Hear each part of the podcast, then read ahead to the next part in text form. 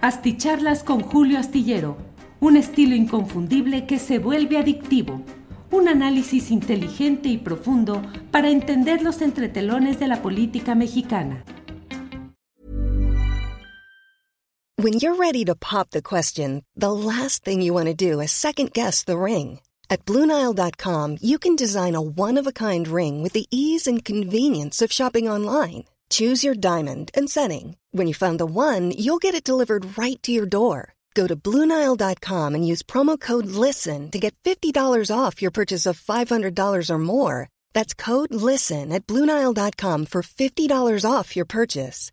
Bluenile.com code LISTEN. Hi, I'm Daniel, founder of Pretty Litter. Did you know cats tend to hide symptoms of sickness and pain? I learned this the hard way after losing my cat, Gingy. So I created Pretty Litter, a health monitoring litter that helps detect early signs of illness by changing colors, saving you money and potentially your cat's life. Pretty Litter is veterinarian developed, and it's the easiest way to keep tabs on your fur baby's health right at home. Go to prettylitter.com and use code ACAST for 20% off your first order and a free cat toy. Terms and conditions apply. See site for details. Hola, muy buenas noches, muy buenas noches. Es el martes 9 de agosto de 2022 y estamos aquí en una videocharla astillada. Muchas gracias por acompañarnos en esta reunión, en esta reunión nocturna en la que pasamos revista algunas de las cosas interesantes de lo que ha sucedido en este día. Como siempre hay mucha información interesante, relevante, de diversa índole. Sigue la discusión acerca de lo que sucede con la Guardia Nacional. El presidente de la República durante su conferencia mañanera de prensa informó que eh, se analizan las uh, posibilidades en dos sentidos. Una, la reforma constitucional, iniciativa que ya ha sido presentada y que eh, la oposición, los partidos opositores al presidente López Obrador, han anunciado que no van a aprobar, que no están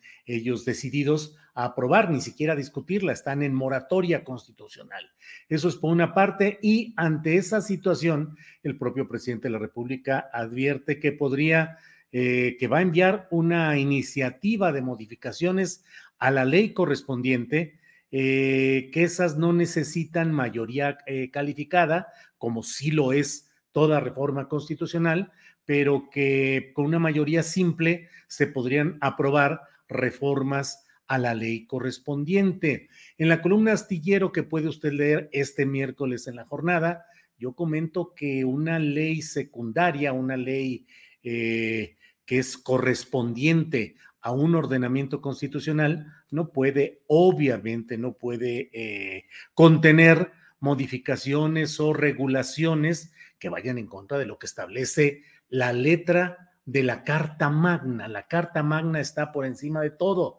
Las reformas constitucionales son, están en lo más alto, en el nivel del sentido imperativo hacia la sociedad y hacia su cumplimiento por parte de las instituciones del Estado mexicano.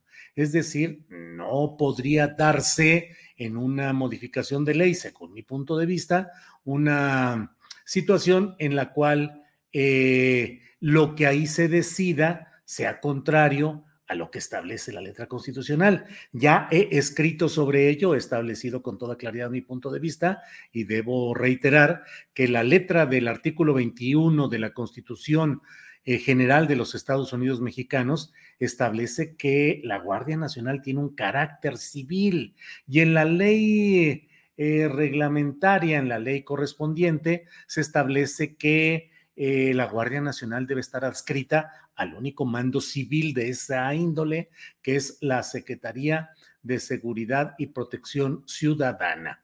Colocar a la Guardia Nacional bajo el mando de la Secretaría de la Defensa Nacional o de la Secretaría de la Marina, pues significaría abiertamente colocarla bajo un mando militar. Esa es la gran discusión y ese es el punto de fondo.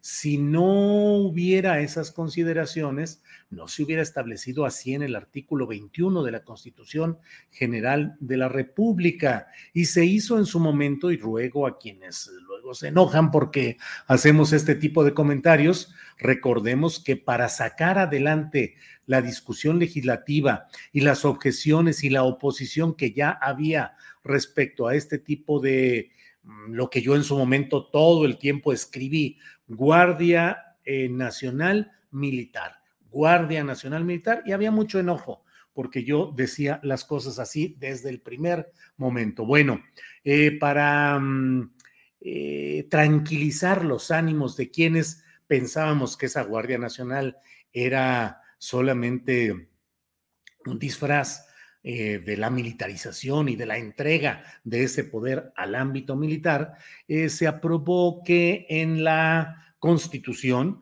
se estableciera ese carácter civil. Y en uno de sus artículos transitorios, el quinto, si no me equivoco, se establece que eh, durante un plazo de cinco años, eh, que terminarán en marzo de 2024, eh, porque esto se aprobó en marzo de 2019, que en cinco años el presidente de la República tendrá que prescindir del uso de las fuerzas, de la Fuerza Armada Permanente, así lo dice, eh, eh, en lo cual es una instrucción de que ya no podrá contar con la Fuerza Armada ahí, porque se supone que durante esos cinco años la Guardia Nacional fue evolucionando hacia una integración civil, hacia un mando civil y hacia una implantación territorial, siempre bajo el mando civil. Entonces, bueno, pues así están las cosas en este terreno. Antes de avanzar, déjeme eh, leer aquí algunos comentarios. Alex Gutiérrez dice, Julio, está bien exigir respeto a la Constitución, pero ¿y la moratoria legislativa es anticonstitucional o contra ley laboral? Si yo dejo de trabajar ya no me pagan, dice Alex Gutiérrez. Sí, Alex Gutiérrez, la decisión de una bancada o de un grupo de legisladores de oponerse a una propuesta, a una iniciativa, de negarse a analizarla porque consideran que es dañina a sus propósitos y el llegar a diversos tipos de acuerdo forma parte de la práctica parlamentaria en todos lados. Es decir, es algo que en su momento, cuando la izquierda ha estado en la oposición, no ha declarado una moratoria constitucional porque no ha tenido las condiciones, pero desde luego que ha habido la posibilidad de decir simple y sencillamente, estas iniciativas no van a pasar y lo decimos desde ahora, eso es parte de la dinámica de todo Congreso y de todas las bancadas eh, parlamentarias. No quiere decir que se nieguen a trabajar, lo han dicho ellos que van a participar y entiendo que están participando en los procesos de eh, recepción de documentos, de análisis, de dictaminación, votarán en contra, supongo que se presentarán al Pleno en su momento y votarán en contra. Es una decisión eh, política la que han tomado. Ya sé que este tipo de precisiones no son las más eh, populares y no son las que a veces a uno le gustaría escuchar, pero eso pienso yo y eso es lo que he visto a lo largo de mucho tiempo. ¿Es eh, adecuado, va contra las normas de trabajo parlamentario el tomar la tribuna e impedir que se lleve a cabo una votación o tratar de impedirlo? Pues no, y la oposición, entre ella el PRD en su momento, Morena, pues han hecho todo cuanto han podido para oponerse a lo que consideran que no es propicio. Me voy incluso a un extremo.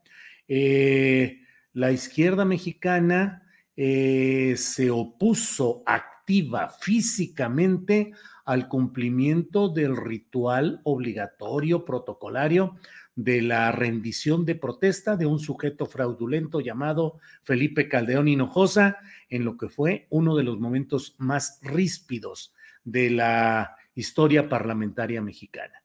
Se estaba atentando ahí contra la institucionalidad, se estaba dejando de trabajar al oponerse a que se cumpliera un protocolo que establece como obligatorio la Constitución. Pues no, había una acción política, una acción con la que yo en lo personal estuve de acuerdo, es decir, yo eh, siempre expresé mi absoluto rechazo a que hubiese tomado posesión eh, quien llegó al poder de una manera fraudulenta como fue Felipe Calderón, pero hay que tomar en cuenta que las formas de la lucha legislativa pues son muy variadas y desde luego mientras no lleguen a los sillazos y a los balazos y a los golpes directos, pues creo que en ese rango de lo político caben muchas eh, variantes y muchas alternativas. Lamento decir lo que mi experiencia me indica, pero así lo veo.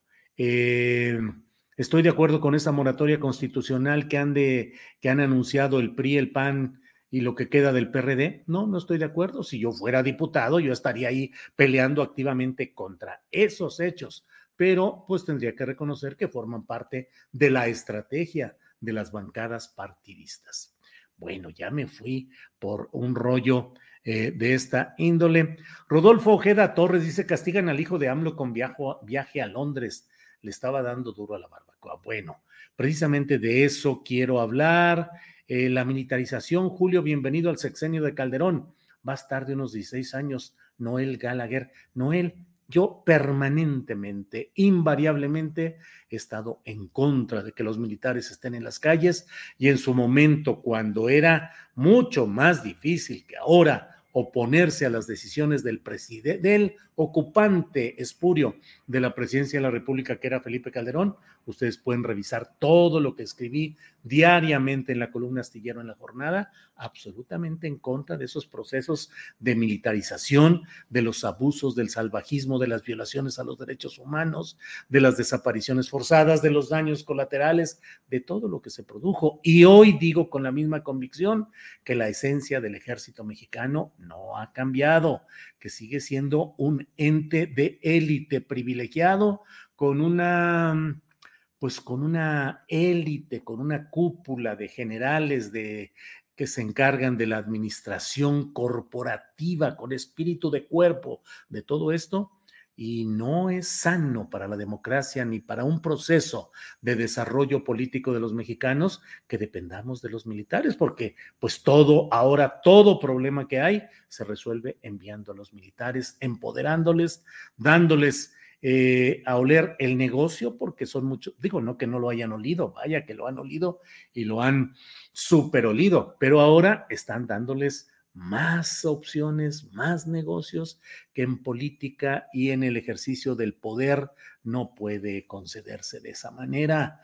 Em, eh, pienso que no, no corresponde a un ánimo crítico, analítico, informado, el decir, bueno, pues están ayudando y como quiera que sea. Eh, cuando el presidente de la República les ordena una cosa, eso lo hacen, son muy disciplinados.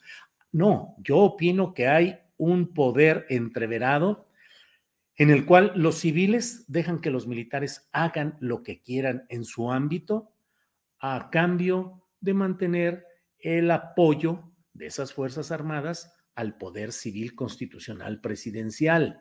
Pero una de las reformas en el sistema político mexicano y en el sistema general de nuestro país, una de las reformas pendientes que ni siquiera se menciona, es el de las Fuerzas Armadas la revisión verdadera de sus ingresos y egresos, el manejo presupuestal, no que todo quede bajo el ámbito de que todo es de seguridad nacional y entonces no se pueden informar eh, los detalles de las operaciones, muchas de ellas que se han realizado durante esta administración, y ya sé que va a haber enojo por esto que digo y que sostengo, pero pues hay mucha opacidad en el manejo de contratos, de concesiones, de adquisiciones, de compras y todo bajo el manto de la seguridad nacional, no creo yo que nos ayude a ninguno de nosotros como ciudadanos el ver este tipo de cosas. Eh, Rigel Yantares dice, los militares no garantizan paz, le garantizan totalitarismo al gobierno en turno. Eh, José Carlos Cabrera Luna, pues sí, pero ya les habían dado mucho poder de por sí, tienen armamento gringo. Pues sí, eh, Dani A dice, así es mi niño. Muchas gracias, Dani A, por su comentario. Juan Carlos Martínez, muy fácil decirlo desde el escritorio, Julio, es mucho el descuido en materia de seguridad. Pues sí, Juan Carlos Martínez, estamos en la misma, también es muy fácil decirlo desde un tuit. Eh, la verdad es que los ciudadanos tenemos el derecho a exigir que las autoridades cumplan aquello por lo cual llegaron al poder y por lo cual usan el presupuesto público. Los ciudadanos tenemos ese derecho y los periodistas como ciudadanos y como parte de ese ejercicio profesional de estar atentos a lo que sucede en el ámbito público, tenemos ese derecho los gobernantes, los políticos, los servidores públicos están obligados a entregar cuentas y los ciudadanos y los periodistas tenemos derecho a revisar esas cuentas y a ver qué sucede. Pero no me diga que yo desde aquí como periodista ahora deba yo de salir a combatir la inseguridad para no estar fácilmente desde el escritorio. Se lo digo con todo respeto, Juan Carlos Martínez, con mucha fraternidad, pero que nos ayude, creo yo, pues a, este, a esta discusión que siempre tenemos afortunadamente en este espacio y que nos permite ir eh, pues analizando, debatiendo, eh, compartiendo sus puntos de vista y discutiendo. Asaed Bonilla nos envía un super sticker. Muchas gracias, Asaed Bonilla, siempre solidario, muy amable por todo este apoyo que siempre tenemos por aquí. Claudia Vera dice, ¿dónde está mi tenos? Claudia Vera, Claudia, ya esa fue a la una diez, creo que empezamos y terminamos por la una cuarenta. Y vi muchos de los uh, mensajes que puso doña Claudia Vera, que es mi amiga y la respeto y la quiero mucho, y estaba feliz de la vida con esa entrevista que le hice hoy a Tenoch Huerta a propósito de su más reciente película, eh, Black Panther Wakana Forever que, en la que Tenoch tiene uno de los papeles relevantes, es eh, uno de los personajes principales de estas películas de Marvel, del universo Marvel, producida por Marvel y distribuida por Disney en su vertiente de distribución de películas, o Disney, como dicen, o Disney, como queramos decirle acá.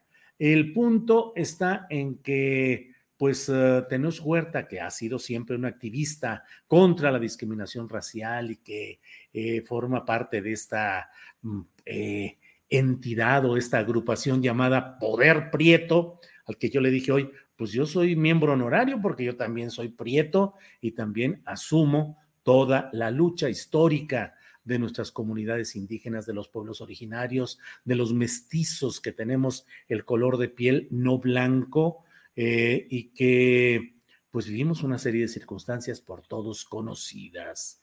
Entonces, bueno, pues eh, ahí estuvo. Entonces, Claudia Vera, pues ¿dónde anda tu Tenoch Huerta? Saludos, Claudia.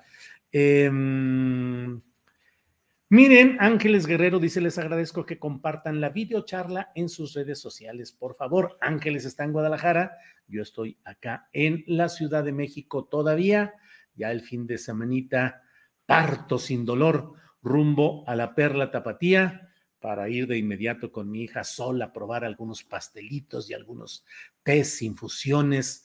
Eh, café no tomo, pero de verdad huele delicioso el café que hace Sol. Eh, busca y consigue, ya he ido aprendiendo ahí viendo las cosas, pues el mejor de los granos, que no esté brilloso, que no esté quemado, que no esté tostado, y luego molerlo ahí mismo y luego ponerlo en la maquinita, en fin, eh, ha habido gente que va ahí con ella y le dice, yo soy especialista en cafés, así es que si me gusta, aquí me tendrás de cliente y si no, lo voy a decir. Y hasta ahora todos han salido bastante contentos. Pero bueno, recuerden que ella está en Zapopan, en eh, una pastelería y repostería que sobre todo es para venta, para llevar no hay sillas ni mesas, pero ahí está Sol Ángel metida trabajando. Es una mala salida, pero es una salida, dice Arturo López Gallo. Bueno, ya no vi el contexto. Ángeles Guerrero le dice a Vera, Claudia Vera, Vera, Claudia Vera. Eh, AMLO tiene razón, así no tendremos otro García Luna, dice María Martínez. María Martínez nada garantiza que no tengamos un García Luna. Y déjeme ser el escéptico periodista de decir, ¿qué nos garantiza que no tengamos ahorita mismo a un García Luna? ¿Qué nos garantiza que el poder del dinero, la corrupción, el manto de opacidad de la seguridad nacional no encubra otro tipo de cosas? No, no nos, no entreguemos un cheque en blanco nunca. Cuidemos y exijamos que haya cumplimiento y analicemos con sentido crítico. El ciudadano debe caracterizarse por el sentido crítico, no por acomodarse al discurso solamente y a las palabras, no. Veamos lo que sucede. Juan Carlos Barrea del Campo dice, ojalá lleguen también algunos periodistas a investigar esas casas de esas diputadas. Ya estamos esperando. ¿Por qué PAC de ellas? No creo, dice Juan Carlos. Barrea del Campo. Bueno, ya no entendí muy bien ahí cómo va todo esto, pero bueno, ya sabe que llegan aquí muchos comentarios. Ramón Mercader, ¿qué le pasó al Estado Mayor Presidencial, Julio? Ramón Mercader, pues lo desapareció el presidente López Obrador, prescindió de todo ese equipo que era una guardia presidencial.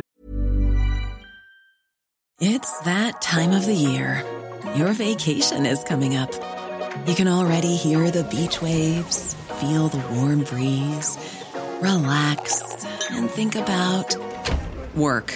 You really, really want it all to work out while you're away. Monday.com gives you and the team that peace of mind. When all work is on one platform and everyone's in sync, things just flow wherever you are. Tap the banner to go to Monday.com. Hey, it's Ryan Reynolds, and I'm here with Keith, co star of my upcoming film, If, only in theaters, May 17th. Do you want to tell people the big news? All right, I'll do it. Sign up now and you'll get unlimited for $15 a month in six months of Paramount Plus Essential Plan on us. Mintmobile.com slash switch. Upfront payment of $45 equivalent to $15 per month. Unlimited over 40 gigabytes per month. Face lower speeds. Videos at 480p. Active Mint customers by 531.24 get six months of Paramount Plus Essential Plan. Auto renews after six months. Offer ends May 31st, 2024. Separate Paramount Plus registration required. Terms and conditions apply if rated PG.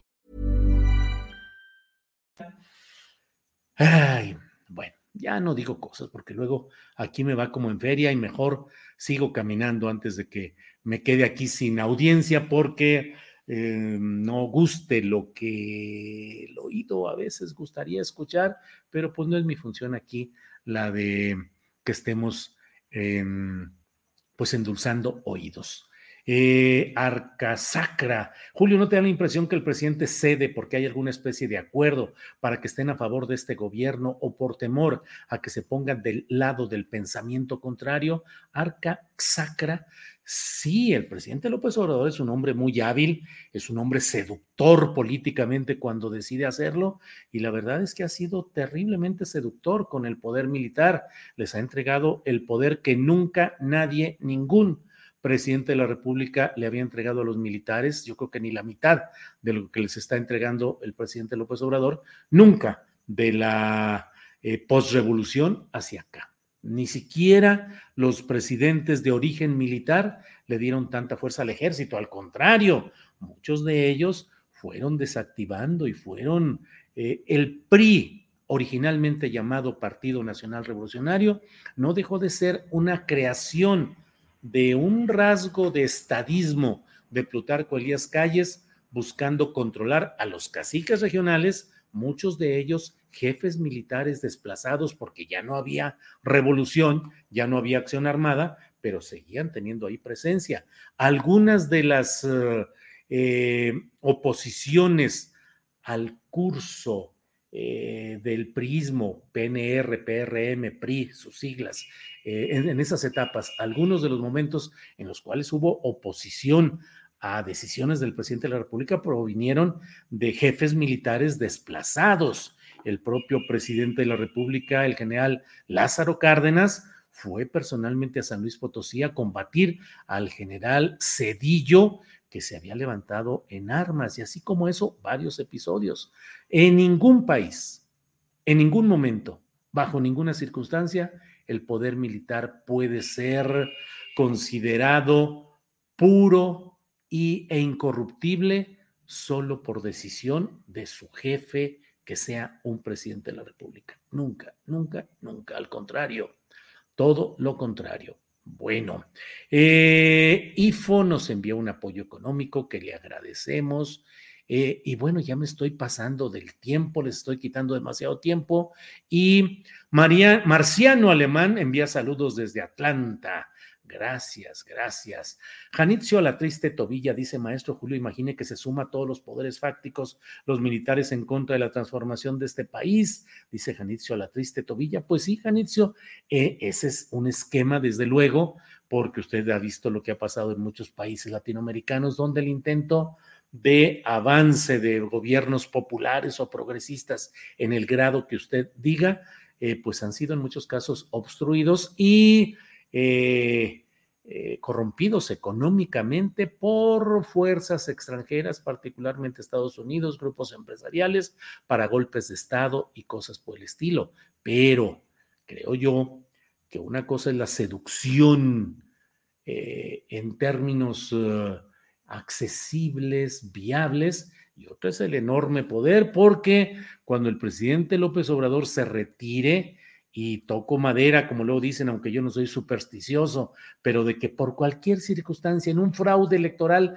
terrible, en una conjunción de poderes eh, contra el obradorismo, de una difusión de videos apabullantes, de una revelación de datos escandalosos, que vayan cambiando las cosas y quedara como presidente de la República alguien de los panistas, de los priistas, el claudioequisismo, híjole, cuántas facultades constitucionales se les dieron. Y si el presidente actual cree que cuando llegue el momento, esos militares van a defender eh, el tren Maya o van a defender el aeropuerto de determinados lugares porque, eh, pues porque ya se los dio, porque se los concedió. No, los militares saben negociar, saben aceptar y saben buscar otras eh, opciones. Y déjeme decirle al cabo que ya estamos aquí bien poquitos en, el, en la plática de hoy y al cabo que estamos aquí en confianza, pero pues la verdad es que los jefes ah, de las Fuerzas Armadas Mexicanas han tenido más dinero y más adhesión al poder civil por los negocios ilegales que controlan, entre ellos uno grandotote, grandotote, que por las vías legales, que por las vías de la administración real de las cosas gubernamentales. No, lo no oficial, no lo legal, es lo que ha dado más dinero para todas esas opciones. Horacio Franco dice, gracias siempre, querido Julio, qué gran entrevista la de Tenoch. Horacio, muchas gracias. Y Horacio todavía nos manda una aportación económica cuando Horacio es uno de los colaboradores que los viernes en la mesa del más allá nos regala, nos ayuda con su opinión y su comentario. Horacio, como siempre, gracias y seguimos adelante.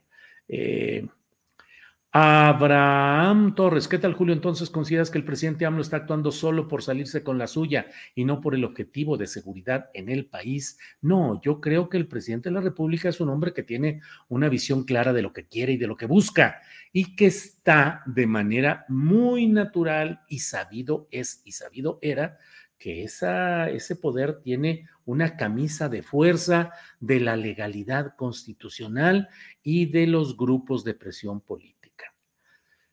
Hoy estamos, hoy estamos, hoy estamos en un martes en el cual hablemos con mucha claridad y déjenme decirles otra cosa. No confundamos la llegada al poder por la vía electoral en el marco constitucional de una opción de izquierda reformista o de progresismo en México con una revolución. O sea, Puede ser revolución de las conciencias, pues se aspira a eso, pero la revolución de las conciencias no necesariamente implica en lo inmediato una modificación del estatus, del status quo, de la, de la realidad política.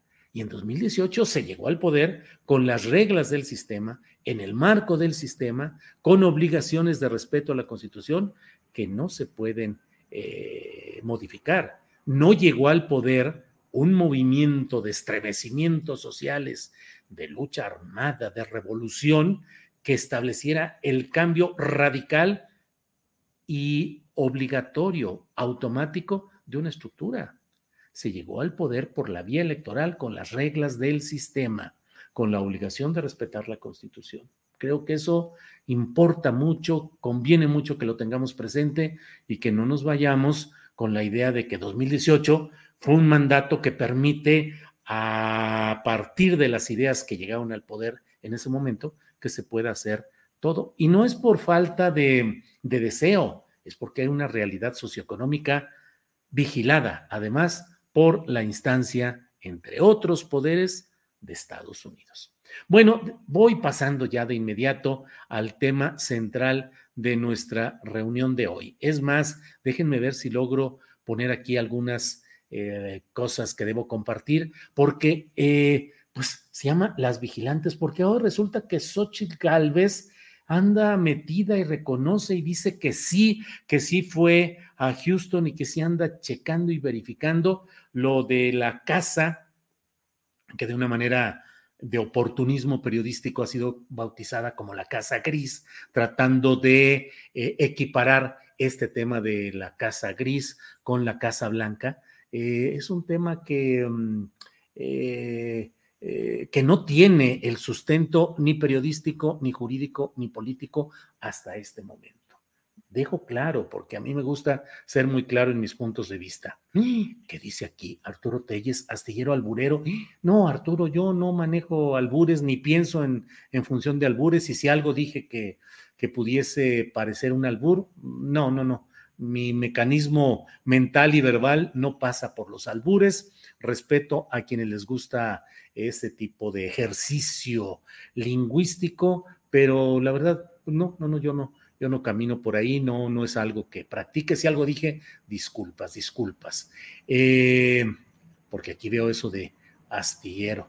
Estimado maestro Horacio Franco, qué gusto nos acompañes. Claro que sí, Alex Gutiérrez, mucho gusto con Horacio Franco. Bueno, le decía que eh, pues están todas estas cosas. Mire, déjeme ver si puedo ir poniendo estas cosas.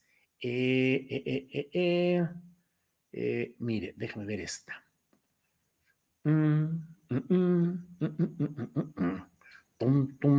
Aquí está. la casa gris es su casa. Pensé que era de Kit Schilling, quien era alto directivo de Baker Hughes. Ustedes se la pasaron negando que tenían una relación con él. Hoy confirmo que sí se conocen y siguen teniendo contacto. Eso es lo escrito en este, en este tuit. A lo cual José Ramón López Beltrán eh, había escrito, yo supe que Xochitl Galvez y el equipo de producción de Denise Merker estuvieron en Houston con la intención de grabar nuestra casa. Se ve que no quieren dejar de molestar con lo mismo. Dejen de acosar y calumniar con sus telenovelas chafas. Eh, aburren con sus mentiras. Déjenme ver si logro aquí echar para afuera esta ocultar. Ya está ahí. Bueno, pues eso es parte de lo que, ya ven, estoy aprendiendo ahora este tipo de manejos. Eh, Denise Merker, Denise Merker dijo, eh, no sé quién te esté grabando, José Ramón, porque ni yo ni mi equipo estamos, ni hemos estado en Houston. Saludos, eso es lo que ha dicho Denise Merker. Luego, mm, mm, mm, espéreme, espéreme usted tantito. Luego, em, hubo una respuesta de José Ramón López Beltrán. Dijo, qué bueno eh, que esta señora admite su irresponsabilidad, es decir, Xochitl Galvez, deje de acosarnos y de acosar a gente ajena por meterse en propiedad privada. Hace más de dos años que no vivimos en ese lugar, no tenemos nada que esconder ni de qué avergonzarnos. Eso es lo que dice eh, José Ramón eh, López Beltrán. Y luego, déjeme ver si es esta, de Xochitl, eh, que le dice, me responsabilizo de mis acciones, no como usted. Tenga agallas y asuma que incurrió en conflicto de interés al vivir en la casa de un alto ejecutivo de Baker Hughes empresa que mantiene contratos millonarios con Pemex. Deje de victimizarse y reconoce que sí anduvo asomándose, husmeando, hurgando en la casa gris. Eh, luego, em, déjeme ver, pues hay una respuesta de... Ah, déjeme ver, déjeme ver. No se me, no se me, ¿cómo dicen? No se me Mm, bueno, ya está eso ahí, ya está la respuesta ahí.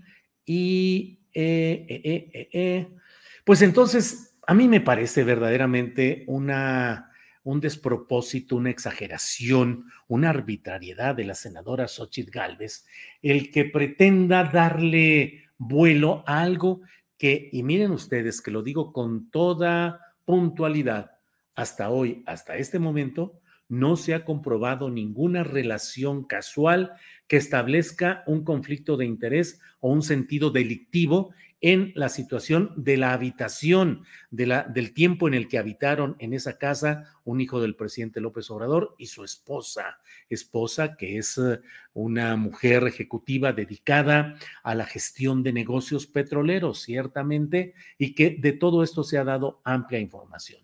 Lo que he visto hasta el momento, y de verdad, pues invito a cualquier periodista eh, que tenga datos concretos, a que muestre la relación de causalidad eh, real entre una cosa y otra. Por eso digo que hablar de la casa gris es una exageración intencional que pretende equiparar estas hipótesis y estas eh, maromas no que no puedo decir que sean periodísticas, que simplemente a partir de ciertos hilos pretenden tejer todo un vestido de corrupción. Yo, y e insisto en decir esto puntualmente, no estoy diciendo que no pudiera haber ese u otro hecho de corrupción o delictivo en ningún otro personaje del, del mundo político relacionado con el presidente López Obrador o incluso con parte de su familia. No estoy metiendo ni las manos al fuego ni, diciendo que no pudiera haber tal cosa, pero lo que hoy están planteando estos opositores no tiene sustento, no tiene fundamento y la señora eh, Xochitl Gálvez ha sido advertida ya por José Ramón López Beltrán de que puede haber acciones judiciales en Estados Unidos en vista de este acoso y de todo esto que francamente me parece muy eh, de mala eh, leche, muy chafa y muy pretencioso de crear eh, escándalo a cualquier lugar. Seriedad, señores opositores, seriedad y a luchar con eh, pruebas en la mano, con datos reales y a seguir luchando como se ha luchado políticamente en este sistema durante mucho tiempo, de lo cual el propio presidente, ahora presidente López Obrador, pues tiene una larga experiencia durante eh, más de 20 años de lucha política desde una oposición eh, muy victimada por muchos de los poderes que ahora animan a la señora Xochitl Gálvez. Y miren, otro de los casos es estos señalamientos que ha habido respecto a Mm, una visita. Eh, eh, eh, déjeme ver, yo creo que voy quitando aquí algunos porque yo creo que ya, aquí está esta, esta visita de Jesús Ernesto el hijo menor del presidente López Obrador, que debo decir que ha sido víctima de una campaña permanente, incesante, de acoso, de agresión, de una despropósitos, de también de mala entraña, de mala leche, de muchos opositores que de ahí se han aprovechado para pretender golpear al presidente de la República. Yo simplemente digo, ¿quién no ha tenido un hijo adolescente? ¿Quién no? Bueno, de quienes tenemos, la, tenemos hijos, eh, digo, iba a decir la fortuna, pero no, no tener hijos también es una decisión afortunada de quienes así lo deciden. Eh, hijos en una edad que es muy difícil para todos nosotros y Jesús Ernesto tiene derecho a vivir esa em, adolescencia, esa primera juventud sin que esté encima toda esta, porque además hasta hoy no se ha probado ni demostrado nada que implique una un acto ilegal o de corrupción en este tema. Pero miren, eh, se puso esta fotografía, tomo este tuit, donde dice Jesús Ernesto López, hijo menor de López Obrador, fue captado en el aeropuerto de Heathrow en Londres, supuestamente documentando en primera clase y acompañado de Josefa González Blanco, embajadora de México en dicho país, pobreza franciscana, y se ve ahí a Jesús Ernesto con la embajadora, efectivamente, Josefa González Blanco Ortiz Mena, que es pues la embajadora de México en Reino Unido, y que efectivamente en algún momento en la segunda foto se ve cargando la mochila que llevaba en otra fotografía el propio Jesús Ernesto. Eso es suficiente para toda una campaña de desacreditación y de encimamiento y de irse contra ello, pues no lo sé, pero ha habido varias eh, eh, reacciones. Aquí le eh, comparto con usted la que dio Lili Telles, ¿Qué es esta? Mis sinceras felicitaciones al presidente López y a la doctora Beatriz Gutiérrez por enviar a su hijo a estudiar a Reino Unido y no a Cuba, alejar a su hijo del modelo educativo de Marx Arriaga y Elena Álvarez Buila, les merece un reconocimiento como buenos padres de familia. Eh, la verdad es que, pues las vigilantes que son ahora eh, estas eh, mujeres, estuve a punto de denominar este eh, este programa, esta eh, videocharla de hoy con el término las guachimanas, porque guachimán es una palabra que viene del inglés de watchman y que está castellanizada ya como guachimán o guachimana y son los guardianes de barcos, los que hacen rondines, los vigilantes, los guardianes, pues ahora están convertidas en guachimanas, es decir, watchman, pero en femenino, y son las vigilantes que están encima tratando de crear tormenta donde no necesariamente lo hay.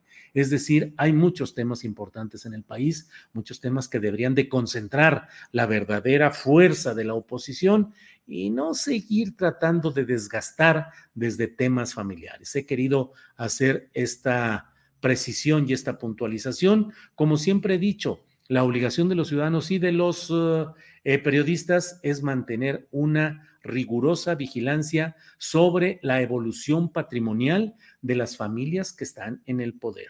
Eso no implica que cerremos los ojos ante una eventual situación que pudiese darse y que implicara o que significara un hecho de corrupción. De ninguna manera. Pero hasta hoy lo que hay solamente son estas ganas de estar vigilando, de estar guachimaneando en, todo este esquema. Bueno, pues muchas gracias a todos ustedes por la oportunidad de platicar en esta noche. Ya me pasé de rollo, esa es la verdad. Eh, Verónica Arnaiz dice, Julio, sin nombrar a la doctora Beatriz Gutiérrez Müller en la SEP, también es delito. Eh, pues sería un acto evidente de nepotismo. Digo, no hay ninguna, ninguna discusión ahí. Colocar a una familiar en una Secretaría de Estado sería algo irregular, absolutamente. Guachimanas, dice Emtins.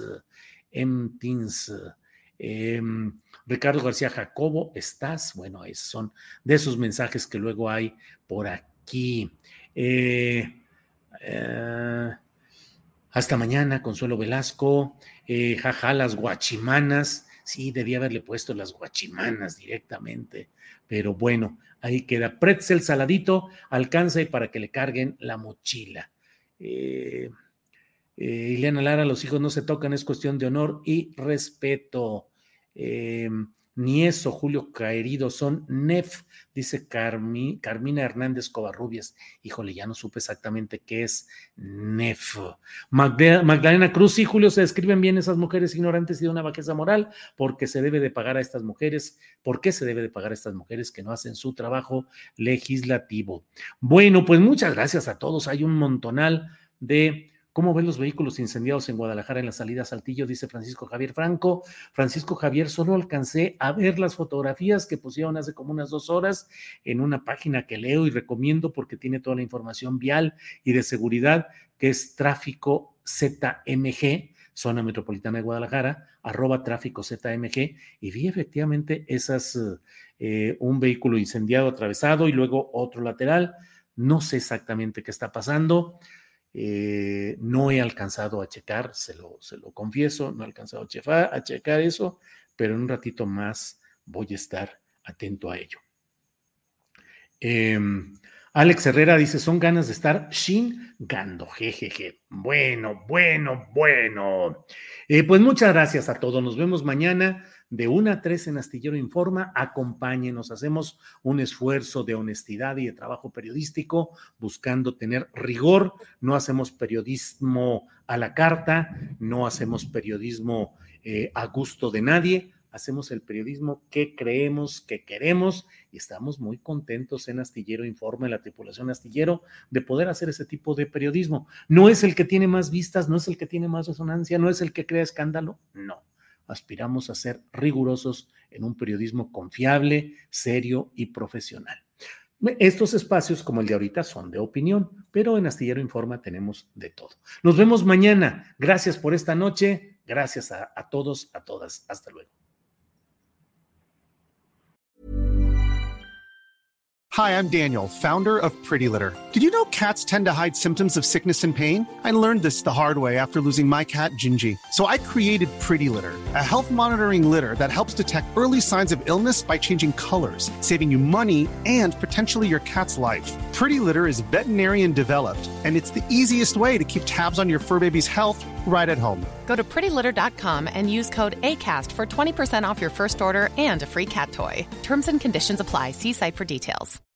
When you make decisions for your company, you look for the no brainers. If you have a lot of mailing to do, stamps.com is the ultimate no brainer. Use the stamps.com mobile app to mail everything you need to keep your business running with up to 89% off USPS and UPS. Make the same no brainer decision as over 1 million other businesses with stamps.com. Use code PROGRAM for a special offer. That's stamps.com code PROGRAM. Para que te enteres de las nuevas asticharlas, suscríbete y dale follow en Apple, Spotify, Amazon Music, Google o donde sea que escuches podcast. Te invitamos a visitar nuestra página julioastillero.com.